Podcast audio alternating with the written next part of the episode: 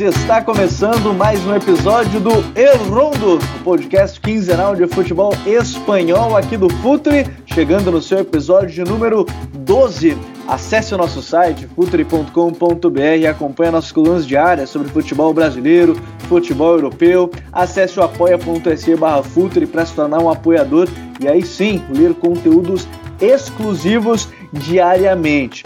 E para você que está ouvindo o podcast nessa terça-feira do dia 14 de julho, vale destacar, estamos entrando na segunda leva de ingressos para o nosso workshop Big Data Análise de Dados no Futebol. Conceitos, filosofias, ideias, produção de conteúdo e muito mais. É isso mesmo que você está ouvindo, um workshop sobre futebol dados, análise 100% online. E para você que não puder assistir ao vivo nos dias 23 e 24 de julho, o nosso workshop estará disponível por mais 15 dias para quem adquirir o produto em até duas vezes. E se você convidar os seus amigos para comprarem e eles aceitarem, fazerem a compra e estarem presentes no workshop nos dias 23 e 24 de julho, você ganha descontos de até 30% nos nossos outros cursos, nos nossos outros cursos, o Pergunte ao Jogo e também o Pergunte aos Dados. Mas no episódio Elrondo de hoje, a gente vai falar sobre dados também, sobre tabela de classificação, inclusive o pessoal da La Liga Brasil, é, o, o pessoal que representa a La Liga aqui no Brasil, Albert Castelló,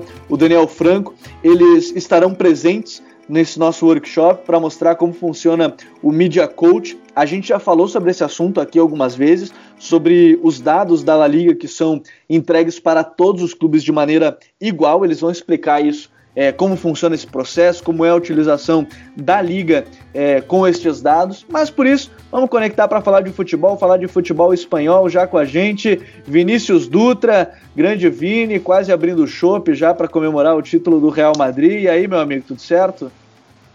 Olá, Gabriel. Olá, Smack. Olá a todos. Tudo certo? E de fato, agora o Real Madrid está bem próximo né, de confirmar o título. Um time que voltou com uma com a veia competitiva bastante forte, né? Né desde, a, desde o retorno da, por causa do coronavírus e muito provavelmente na próxima rodada, na seguinte, o Real Madrid já, conf, já confirma o seu segundo título né, nacional na, com, com, com o Zinedine Zidane como, como treinador. É verdade, Zidane já falou muitas vezes né, sobre a importância de um título da Liga e está caminhando aí para conquistar o seu segundo título. Ele que é pé quente, Estreou não faz muito aqui também, já vai comemorar seu título dentro do podcast. Fala, Smack, meu parceiro, tudo certo? Fala, Gabi, fala, Vini. Tudo certo, né? Depois de passar um pouquinho mal hoje com esse Real Madrid e Granada, mas deu tudo certo. Vamos acompanhar essa reta final da La Liga, mas hoje queria deixar aqui os parabéns para o Cádiz, que garantiu o acesso e na próxima temporada vai compor aí o grupo da La Liga, então Parabéns a todos os torcedores brasileiros do Cádiz e vamos falar um pouquinho dessa reta final aí do Campeonato Espanhol. É verdade, o Cádiz que vai tomar o lugar, por exemplo, do Espanhol, que foi rebaixado né, nessa temporada da Liga, acabou está em último lugar nesse momento quando a gente está gravando e acaba deixando a primeira divisão. Mas hoje o episódio vai ser sobre as vagas europeias restantes, até porque Real Madrid, Barcelona, Atlético de Madrid e Sevilha já estão garantidos na Liga dos Campeões da próxima temporada. Restam apenas uma vaga direta para a Liga Europa e ainda uma fase para classificatória da Liga Europa. Então a gente vai falar sobre este tema hoje e você segue com a gente no episódio do El Rondo.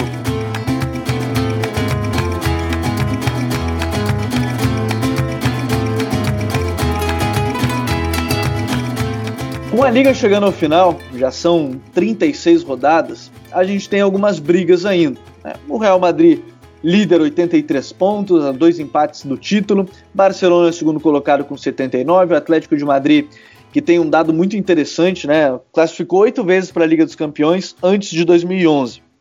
A partir de 2011, com a chegada do Simeone, classificou oito vezes também para a Liga dos Campeões e o Simeone mostrando como ele é importante na história do clube. Sevilha retornando aí mais uma vez à Liga dos Campeões, quarto colocado. E aí sim, o assunto de hoje, uma briga incessante pela tabela é, para a classificação da Liga Europa. Hoje, o quinto colocado é o Villarreal, tem 57 pontos na tabela. O Getafe é o sexto e que está, estaria indo para a fase pré-classificatória da Liga Europa, tem 54 pontos, empatado com a Real Sociedad, que é a sétima colocada. O Atlético Bilbao é o oitavo com 51 e ainda duas equipes que brigam por vagas, o Valência, que é o nono, e o Granada, que é o décimo colocado. A próxima rodada da Liga, que será disputada no dia 16, 16 de julho, então você pode estar conferindo esse podcast depois do dia 16, saiba que aí sim a rodada já foi adiada, ah, é, já foi realizada e aí sim a gente, você pode estar conferindo aí, a gente vai estar falando sobre essa briga ainda.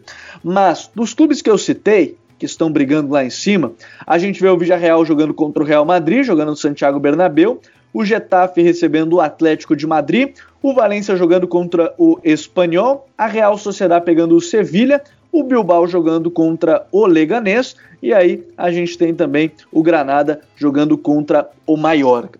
Eu quero começar pelo time que parece que está mais tranquilo, porque foi para mim um dos melhores que voltou nessa, nessa temporada, nessa pós-parada, é, na verdade, a pós-parada é, devido à, à, pandemia do Covid-19, que é o Villarreal do, do Javier Calleja, né, que voltou jogando naquele 4-4-2 bem interessante dele, com o Cazorla, eu costumo dizer que emulando muitas vezes o que foi o Iniesta na, na, na primeira temporada com o Ernesto Valverde, jogando como meia esquerda, com muita liberdade para para assumir o jogo, controlar a posse, aparecer nos outros lados do campo para controlar esse jogo. Mas é um Villarreal, né, Smack, que pelo menos por enfrentar, enfrenta o Real Madrid na 37ª rodada, o que já é um confronto muito complicado, porque se o Real vencer é campeão. E aí depois, na rodada seguinte, joga contra o Eibar, que aí já não quer mais nada na competição, tá lutando contra o, é, tá com 39 pontos já, né, a 7 do Leganés, que é o 18º, é, o Villarreal tem a vida um pouco mais tranquila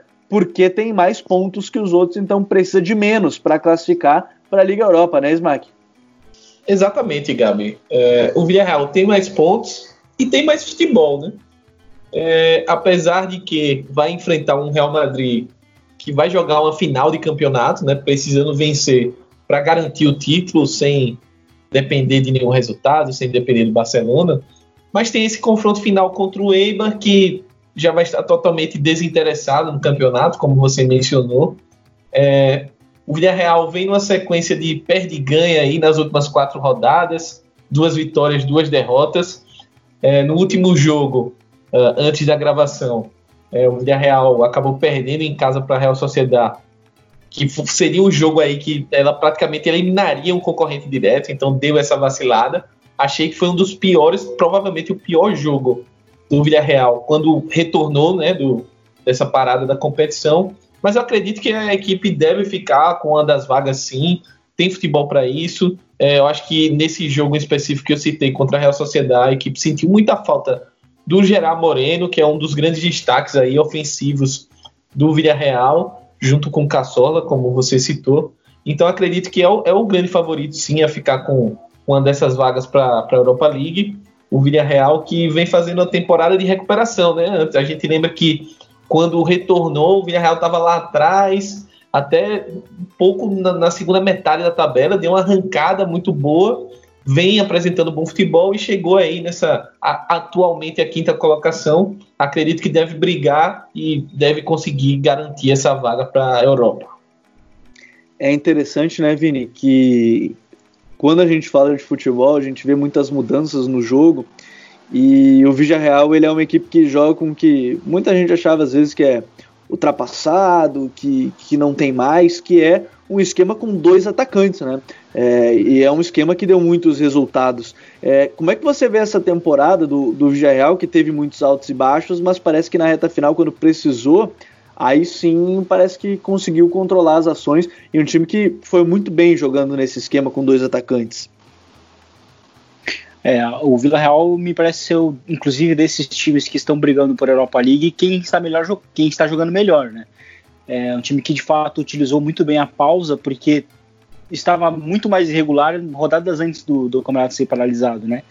E, e o que me parece interessante nesse Vila Real é justamente essa memória tática do 4-4-2, porque independentemente dos, dos, treinadores, se a gente olhar lá atrás também, né, com o Marcelino Toral, também era um time que jogava num 4-4-2, também era um time que tinha dois atacantes. Então é, me chama muito a atenção como o Vila Real tem, entre aspas, essa memória tática independente do, do treinador.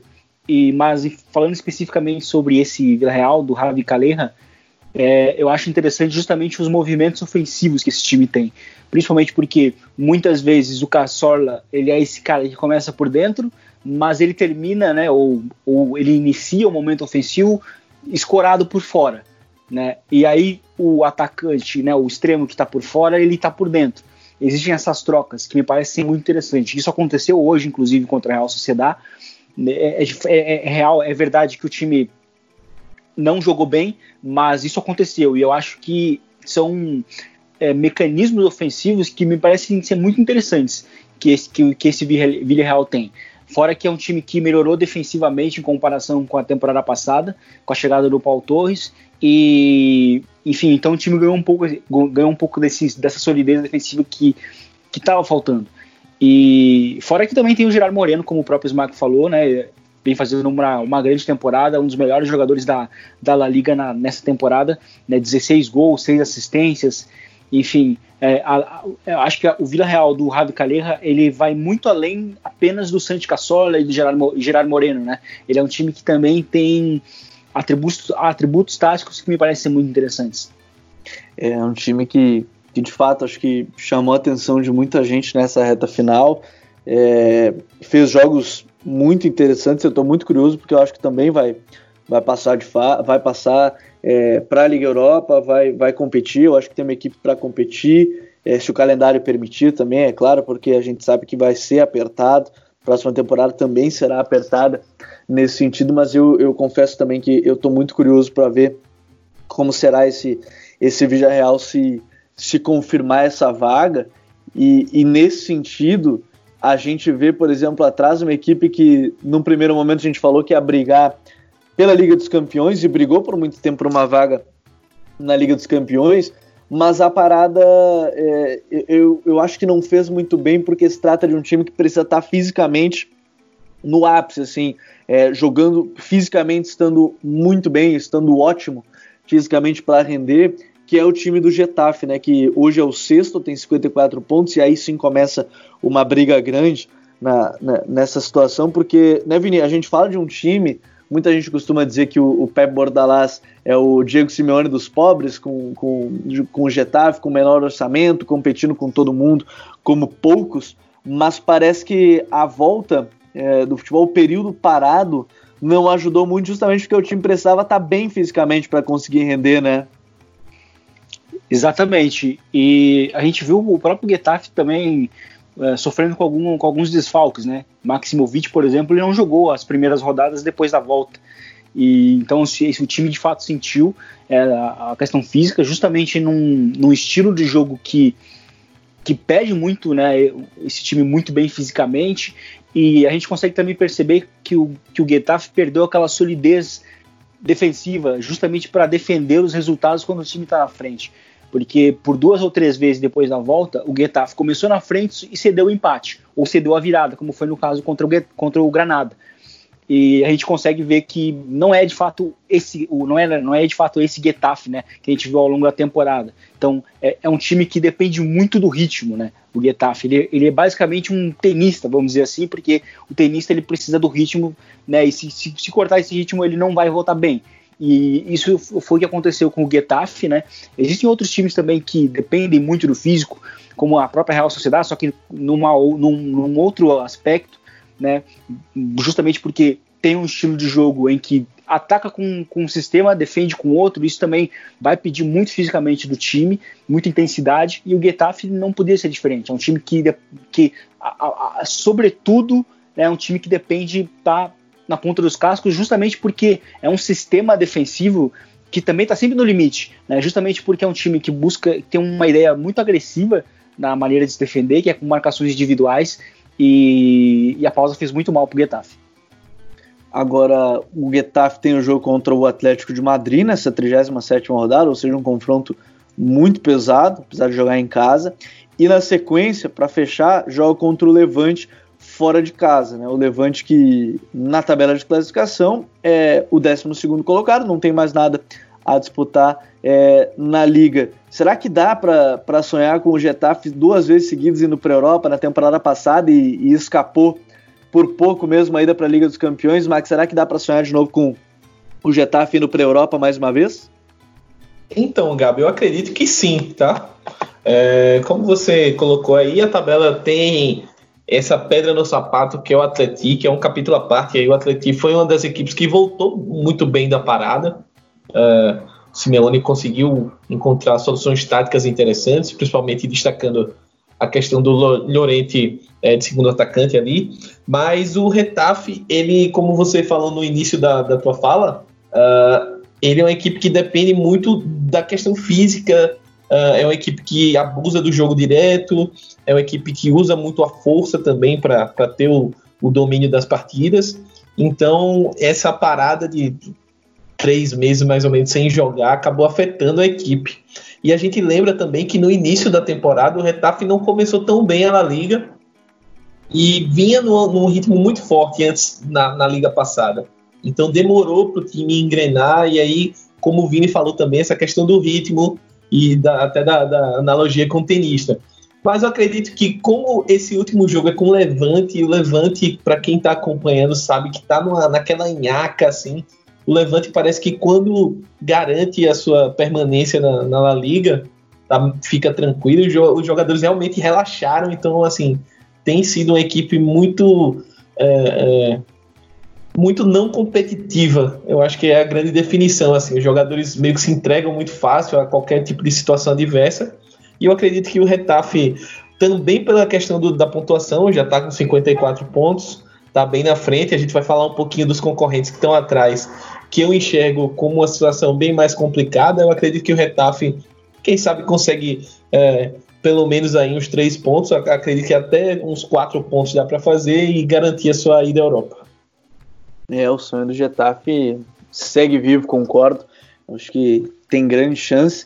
E agora, é, desse Getafe é interessante, a gente acabou de falar da parte física, mas como é interessante ver que dentro desse contexto, jogadores como o Cucurella, eles acabaram se sobressaindo e a permanência deles para a próxima temporada é, é fundamental para manter esse nível, né, Vini? Sim, justamente porque o Cucurella é, é muito interessante, porque o, o Getafe do, do Boralás, ele teve várias versões desde, desde que ele subiu, né? Ele teve algumas versões, né, que ele ia, ia adicionando ao, ao, alguns aspectos do seu jogo, né, teve em determinados momentos é, até um time sendo um pouco mais capaz de jogar um pouco mais com a bola, com dois extremos é, com um pouco mais de capacidade para jogar com a bola ao pé, mas esse atual Getafe, basicamente, ele sobrevive das saídas ofensivas que o próprio Cucurella consegue gerar. Né? E ainda sobre questões físicas, eu acho que vale a gente também ressaltar o papel que o Jorge Molina tem feito nas últimas rodadas, mesmo com 38 anos. Hoje, inclusive, ele jogou bem, é claro. O time do Getafe não conseguiu vencer, mas novamente ele foi importante, recebendo o jogo direto, uh, somando o jogo em apoio, como ele, como ele foi, né? Ele basicamente ele é o, a estrela desse time, vamos dizer assim, é, é o jogador mais é, ele é o grande ídolo né, do, do, time, né, do, do Getafe, mas o Cucurella, é, a manutenção dele para a próxima temporada, né, é, imaginando que o time vá para a Europa League, ela é importantíssima, justamente pela qualidade que ele consegue oferecer é, através de saídas ofensivas, sendo que ele é basicamente o único jogador que consegue oferecer nesse sentido, né? Porque muitas vezes a gente vê o Getafe jogando com com três laterais, na verdade seriam quatro, porque o próprio Cucurella também é lateral, mas o, o, o Cucurella basicamente é o único jogador que tem a maior capacidade de jogar com a bola ao pé, é o jogador mais capacitado, mais habilidoso, então ele é basicamente o, a única via de escape desse time. Então me chama muita atenção como o Cucurella tem conseguido, inclusive, cumprir com as expectativas nesse sentido. É, e muita gente pede, inclusive, o Cucurella no Barcelona como lateral, mas eu acho que ele se encontrou de fato como meio esquerda, né? É, é muito diferente jogar numa lateral e, e, jogar como um meio esquerda, como ele estava jogando no Getafe, não é nem próximo da mesma coisa que um lateral pede, por exemplo, no Barcelona, né, Smack?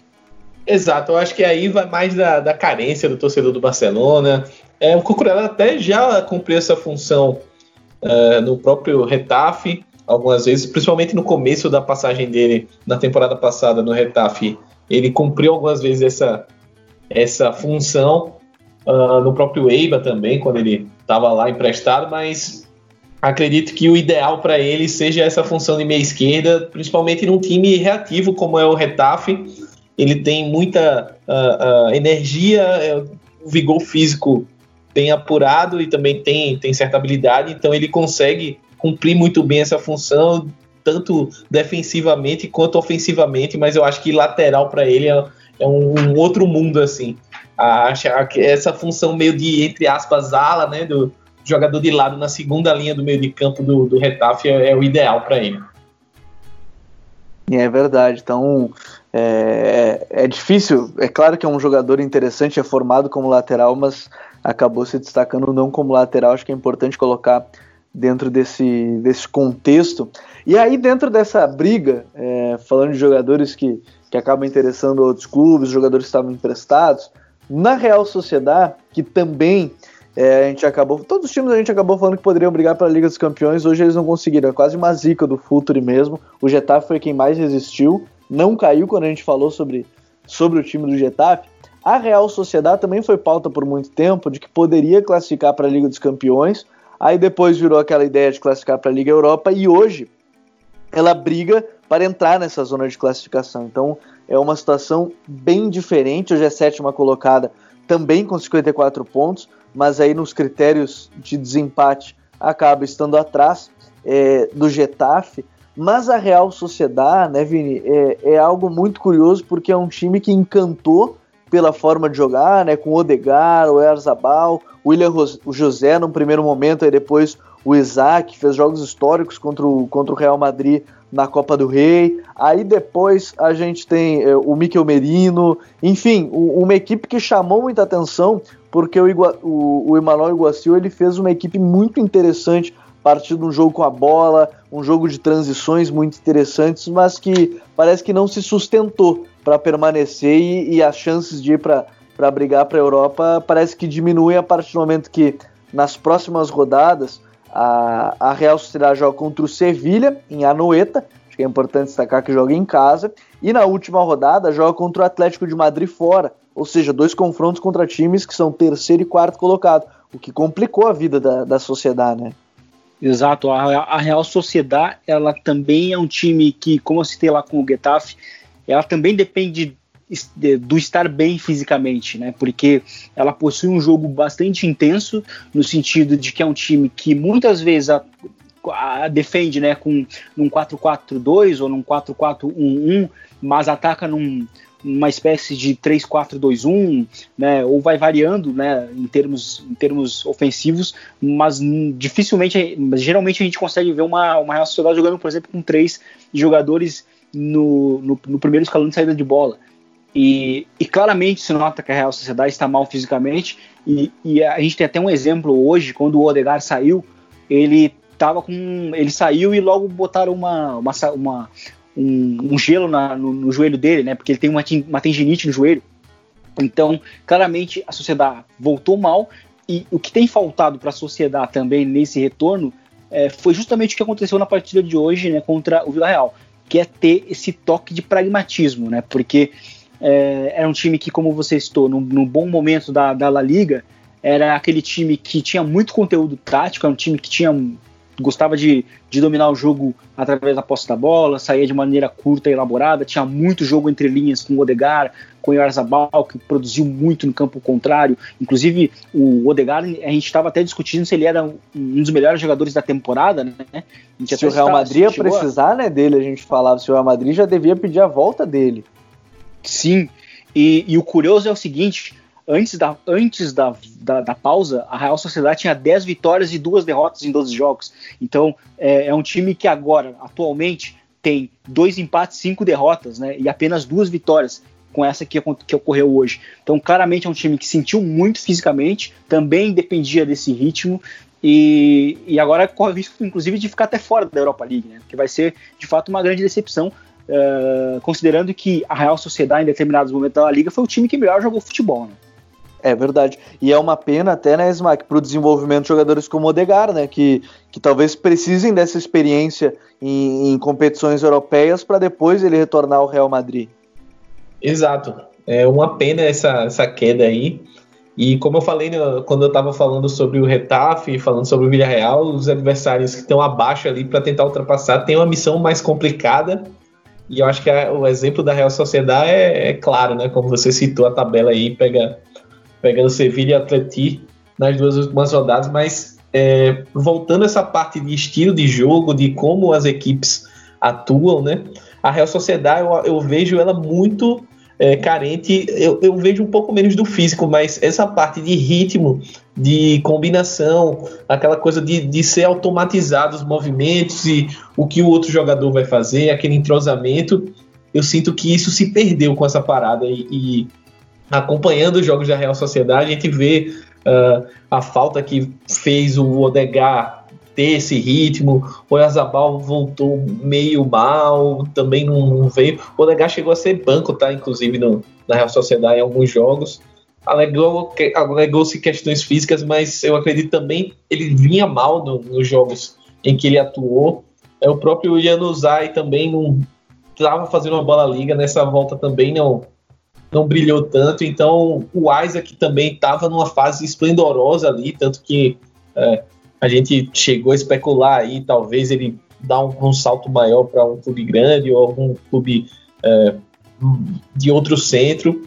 Mas é, é, uma equipe muito interessante, é uma equipe jovem também, então é, é, tem disso também, de, de, oscilar, de ter, sentir um pouco mais o jogo. Por exemplo, na rodada em que o, o time perdeu para o Granada, eu senti isso um pouco de a falta de experiência, o time saiu atrás 2 a 0 conseguiu buscar e aí depois que buscou o empate, uh, vacila e toma outro gol. Então, essa parte defensiva da Real Sociedade também tá, tá, tá pesando e eu acho que essa questão da experiência também, você tem um elenco muito jovem numa hora como essa decisiva, eu acho que vai pesar contra e infelizmente não vai dar para a Real Sociedade. Esse é o meu palpite, né? Mas acho que é uma equipe que tem muito futuro, acho que deve manter a base aí para a próxima temporada e tem tudo para voltar brigando por cima.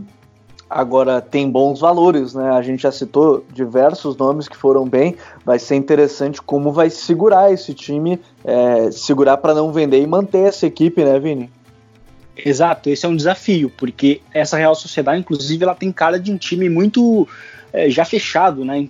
É curioso, porque digamos que que se tudo der certo, se consiga se manter, a Real Sociedade só vai precisar de ajustes né, para a próxima temporada. Talvez um zagueiro um pouco mais sólido seria importante, é, considerando que o Eluston é um zagueiro que está sempre muito lesionado, o Diego Lorente é um zagueiro que não é muito sólido, né, não é muito regular, é bastante irregular.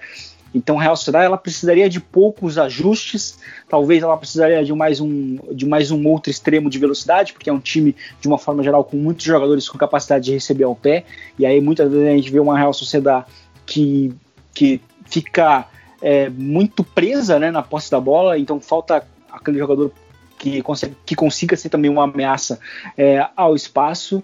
É, então vai ser de fato um desafio, porque essa Real Sociedade ela já está com uma cara até de time meio fechado, né? inclusive que, que seria bem importante para competir no futuro. É verdade. É, tenho curiosidade mesmo para ver como, como será essa Real Sociedade se não classificar para a Europa, porque eu acho que vai ser bem difícil, muito pelos confrontos que ela tem. E ainda no País Basco, alguns quilômetros, e aí sim em Bilbao, é, a gente vai pro Atlético e no Atlético a gente vê assim um time que num primeiro momento estava muito mal na temporada. A, o retorno do futebol trouxe algumas vitórias muito importantes.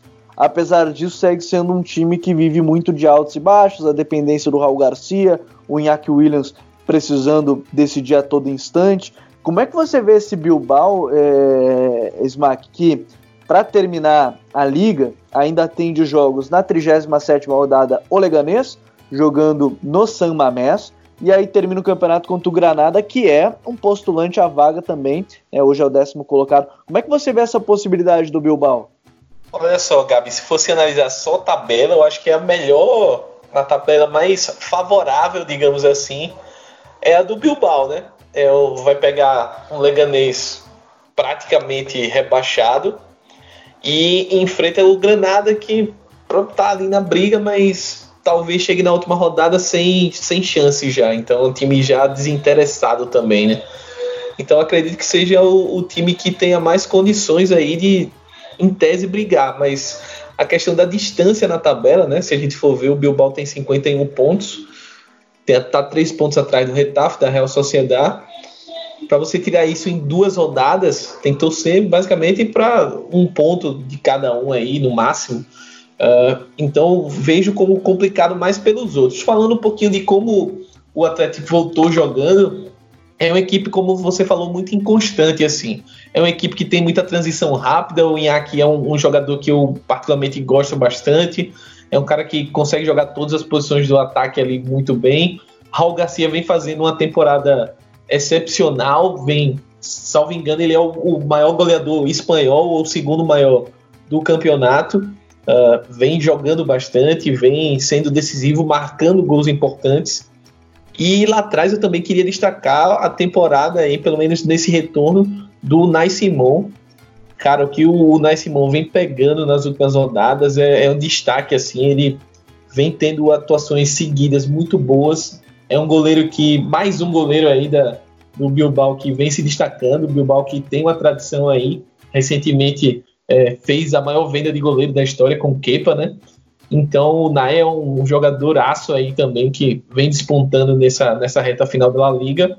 Eu acredito que o Bilbao vai chegar na última rodada ainda com, com possibilidades, mas devido a esse, esse meio de temporada ruim, porque eu acredito que o Bilbao até largou relativamente bem, depois caiu muito empate e depois nessa, nesse retorno aí conseguiu dar um sprint e colar de novo é, no bloco de cima mas aquelas duas derrotas ali pro, pro Real Madrid em casa e pro Sevilla também de virada, acho que deram uma, deram uma derrubada na chance do Bilbao chegar à Europa. É verdade, e, e nesse sentido, é, eu lembro, o, o Simon é um goleiro que quando o Kepa saiu, o Bilbao não teve que se preocupar, né? Se teve a saída do Kepa, a gente já falava, ó, o Nai Simon é, é, um goleiro muito interessante e em breve pode nem fazer sentir saudade do Kepa, ao que parece, não faz, não deixa nenhuma saudade. Agora, esse time do Bilbao, né, Vini, é, é um time que é, tem uma transição muito interessante, sim, pela velocidade do Iñaki Williams, principalmente. Inclusive no jogo contra o Barcelona, depois desse retorno, o Iñaki sozinho era basicamente quem tentava dar algum tipo de, de temor à defesa do Barcelona, e ele evoluiu muito nesse sentido, né, de entender que ele tem que, às vezes, pausar, apesar de toda a velocidade dele, mas sempre parece que falta alguma coisa, né? O Muniain, apesar disso, fez uma temporada muito consistente, como um meia, um, um cara de mais associação, de criatividade nesse time, mas sempre parece que falta alguma coisa para o Bilbao para a gente poder ver eles retornando às grandes brigas e lutas pelas vagas europeias, né? É, o que faltou, sobretudo no início do campeonato, ou até mesmo até a pausa, foi justamente vencer mais fora de casa. Era um time muito dependente do San Mamés e, e, era um time que não conseguia ser tão competitivo longe de casa, né? E eu acho que se hoje o time está sonhando com uma vaga numa Europa League é justamente porque conseguiu, depois da pausa, vencer dois jogos fora de casa, né? Coisa que conseguiu fazer duas vezes fora de casa, basicamente o, o primeiro turno inteiro e boa parte do segundo. Né? Então, vencer fora do San Mamés também é importante para conseguir essa, essa regularidade.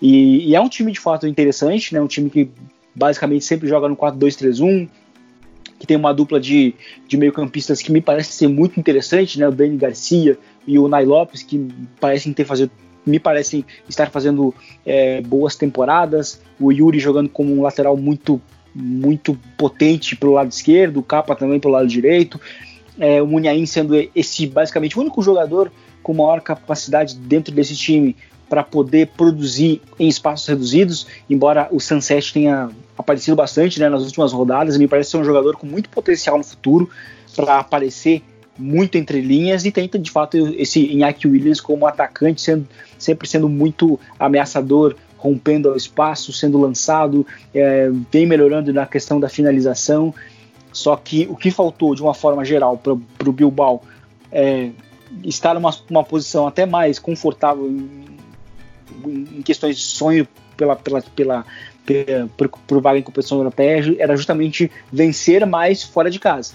Era algo que o time não vinha conseguindo fazer, mas depois desse retorno, o time conseguiu pontuar um pouco mais fora de casa e agora tem esse agravante também da questão da tabela que vai acabar favorecendo, favorecendo o time e que, quem sabe, eles possam conquistar a, a sexta vaga ali que, que hoje é do Getafe.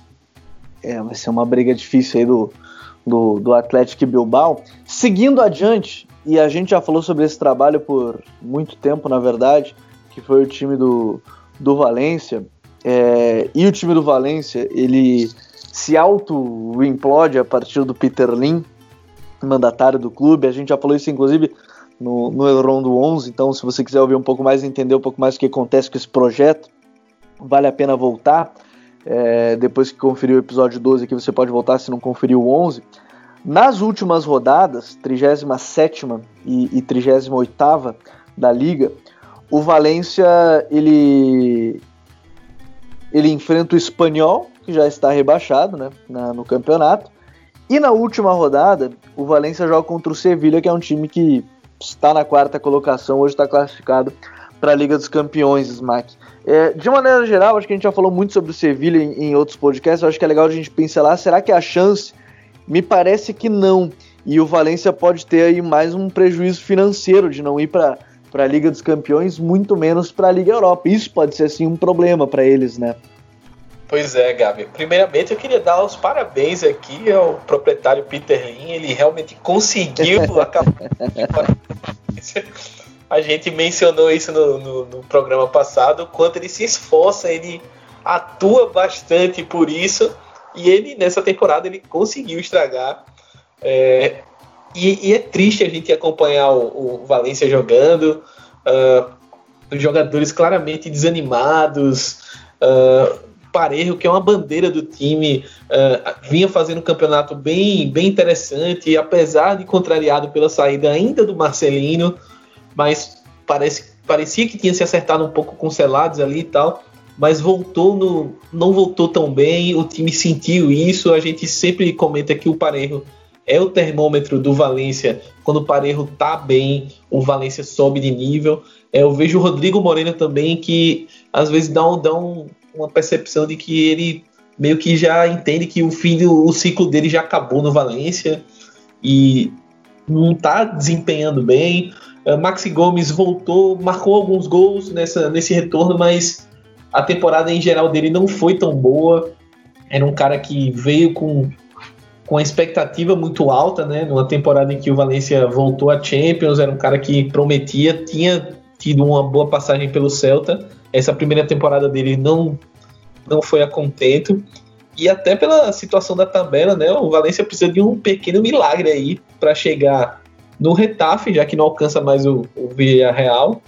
Então, para chegar na sexta colocação, vai precisar ganhar as duas e torcer contra Retafe, Real Sociedade e Bilbao.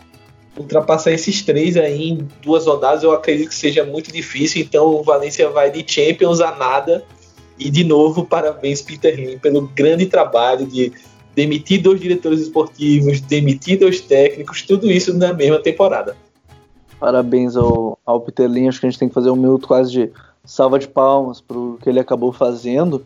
E isso não te parece, Vini, que pode ser um, um anúncio de fim de ciclo no Valência? Rodrigo Moreno, o Dani Parejo, imagino que não, até pela idade, acho que, acho que ele deve seguir, mas é, já se observar o que, que vai acontecer com o próprio Rodrigo Moreno, Gonçalo Guedes, o Gaiá, que apesar de reiterou algumas vezes que, que gostaria de permanecer por toda a vida no Valência. É, será que isso não pode ser o encerramento de um ciclo de, de um Valência que ganhou a, a, a, Copa do Rei há duas temporadas e que há uma temporada, mas que agora parece que está se encerrando o tempo desses jogadores no clube? Eu acho que sim. Eu imagino que por exemplo, o Rodrigo Moreno não, não deve permanecer no clube justamente pelo potencial. Né? Ele é um jogador que me parece que tem espaço em algum um desses times que vão ou para a Europa League ou até mesmo para a Champions League, né? por exemplo. Porque o, o, próprio, o próprio Sevilha, por exemplo, é um time que vai, vai buscar algum atacante para a próxima temporada porque é um dos grandes problemas do time, né? Justamente um, ter um atacante, alguém que consiga jogar ali por dentro. E o, e o Rodrigo Moreno é justamente esse cara que pode aparecer é, entre linhas, né? E também é um cara que tem alguma presença de ar. Ele demonstrou isso também jogando pelo, pelo, pelo Valência. E, e, fora que também é um time que também tem o Carlos Soler, enfim, tem o Ferran Torres, que né, também são individualidades importantes que me parecem que é, é, é, um pouco difícil de sustentar tanta gente assim num time que não conseguiu é, e nem para a Europa League, nem muito menos para a Champions League, é, em meio a um ambiente muito turbulento, né, que, é, que é esse do Valência e que, sinceramente, não parece nem próximo de terminar. Né? É um, é, não, o Valência não parece estar encontrando um rumo, parece, parece estar bem longe disso. Então eu acho que para a temporada que vem a gente vai ver um Valência me parece muito diferente do que a gente está vendo atualmente. É, eu tenho essa curiosidade mesmo, porque a gente vai ver do Valência. E para fechar, esses postulantes a, a, vagas europeias, talvez a situação mais complicada seja a do Granada, que é o décimo colocado, também tem 50 pontos, assim como o Valência. Nas últimas rodadas, na 37 rodada, o Granada enfrenta a equipe do Mallorca, fora de casa. E na última rodada da competição, joga contra o Atlético Bilbao. Apesar de tudo, o Granada ele tem uma certa esperança porque retornou razoavelmente bem. É, o Carlos Fernandes voltou fazendo gols, o Max, o Ian Herrera mais uma vez no meio campo indo bem, mas não, não deu para concretizar um, um sonho que, para quem não lembra, até pelo menos a décima, décima segunda rodada, o Granada estava brigando no top 6. E seguiu brigando agora para tentar entrar no top 6. Mas não conseguiu manter até o final, até porque, de maneira geral, não era uma equipe tão qualificada assim tecnicamente, né, Smack? Exato, Gabi. Eu acho que a temporada do Granada ela já está para muito além do que todo torcedor do Granada é, sonhava. A gente na, na prévia aí da La Liga, a gente apostava que o Granada seria uma das equipes aí que mais teria dificuldade para permanecer dos que subiram. Uh, mas o time se mostrou muito, muito consistente. Um grande trabalho aí do Diego Martins, que eu destaco talvez no mínimo um top 3 aí dos trabalhos da La Liga nessa temporada. Ele pegou um time é, que não teve nenhum grande reforço, nenhum grande nome é, para sustentar esse projeto. É um grande nome, assim, questão de conhecido é o Soldado, mas é um cara já veterano, é um cara que reveza muito entre banco de reserva e time titular. E tem os caras que você citou, o Marquis, o Carlos Fernandes, centroavante, que é muito interessante. Uh, o Vico também faz uma temporada de altos e baixos, mas é um jogador que, quando tá bem, é um jogador insinuante ali na ponta. É, o Domingos Duarte na zaga vem fazendo uma liga muito interessante também. Então é um time que eu acredito que sonhou, chegou a sonhar ali. Uh, tá numa missão muito parecida com, o que, que eu descrevi do Valência, né? Tem que ganhar as duas e torcer para que todo mundo que tá ali na frente é, possa é, não vencer, basicamente, pelo menos empatar duas para ele ultrapassar.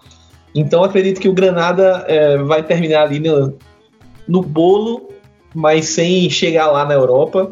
Mas é um time que a gente tem que aplaudir. Eu acho que a temporada do Granada já é vitoriosa, principalmente se a gente pensar na expectativa no início da temporada.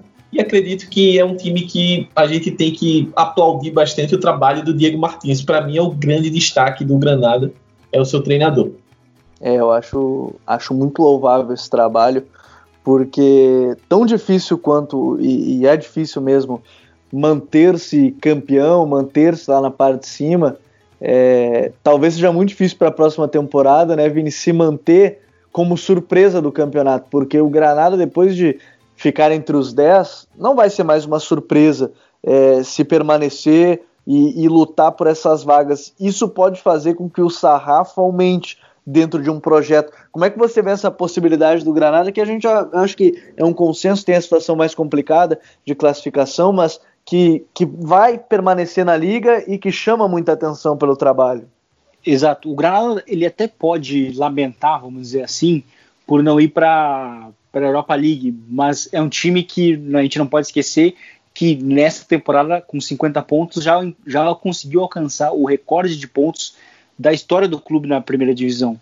Então acho que isso já é muito importante. Eu acho que isso diz muito de fato sobre o trabalho do Diego Martins, que para mim de fato também foi um dos três melhores treinadores da, da temporada e porque ele conseguiu também é, estabelecer uma identidade para esse time, né? porque o, o, Granada é um time que também joga bem, é um time que busca também sair jogando de uma maneira mais fluida, né? tem ali o Angel Montoro também como um, como um destaque em saída de bola, o Victor Dias sendo muitas vezes um, um, um híbrido, às vezes joga de zagueiro, às vezes joga de lateral, é, você já citou aí o, o Yangel Herrera, enfim, tem o Vadilho, tem o Carlos Fernandes, é um time que, que tem, em campo contrário, uma tendência a, a buscar muito né, os seus extremos.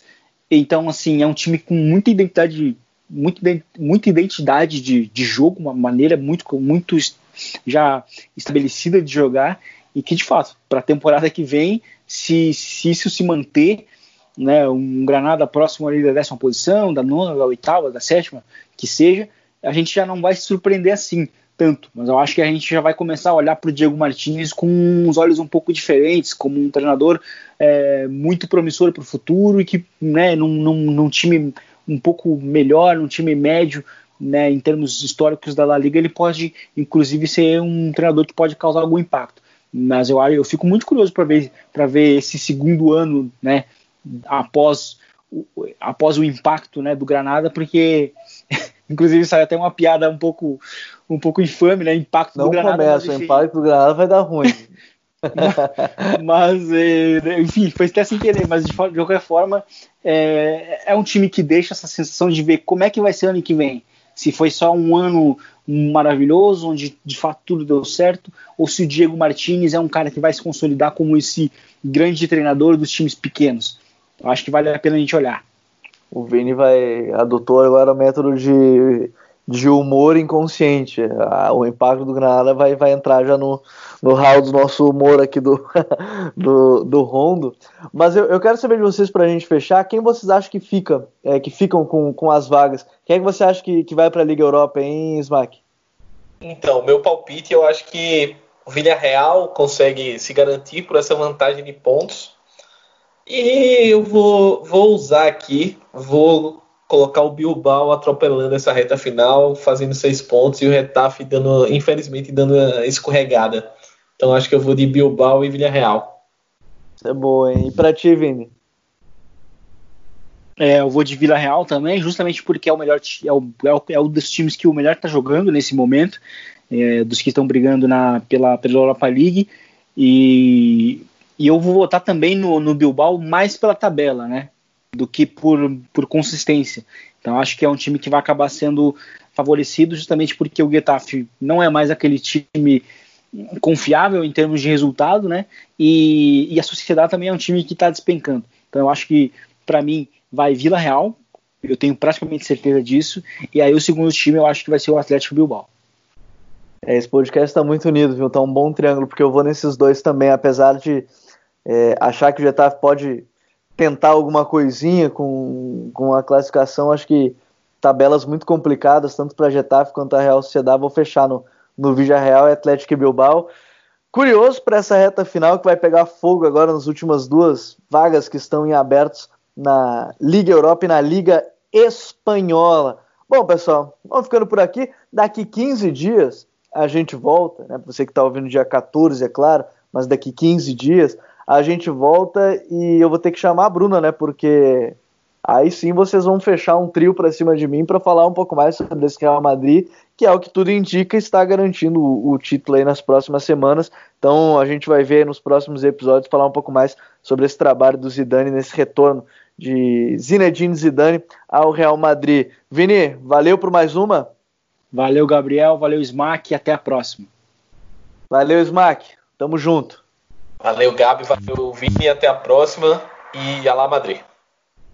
Valeu, valeu, Smack, valeu, Vini. E a gente vai ficando por aqui com o El Rondo, podcast de futebol espanhol do Futre. Lembrando, é importante, se você está ouvindo no dia 14, já começou as vendas do segundo lote do workshop Big Data Análise de Dados de Futebol. É, para você nos, dia 20, nos dias 23 e 24 de julho. Você vai poder conferir todos os palestrantes ao vivo, 100% online. Se você não puder acompanhar ao vivo, aí sim nós ter, os cursos, o workshop fica disponível por mais 15 dias. Acesse o nosso site futuri.com.br, fique por dentro de todos os nossos conteúdos e venha fazer parte do Futuri Club para receber conteúdos exclusivos no apoia.se barra Futuri. Um grande abraço e até a próxima. Valeu, tchau!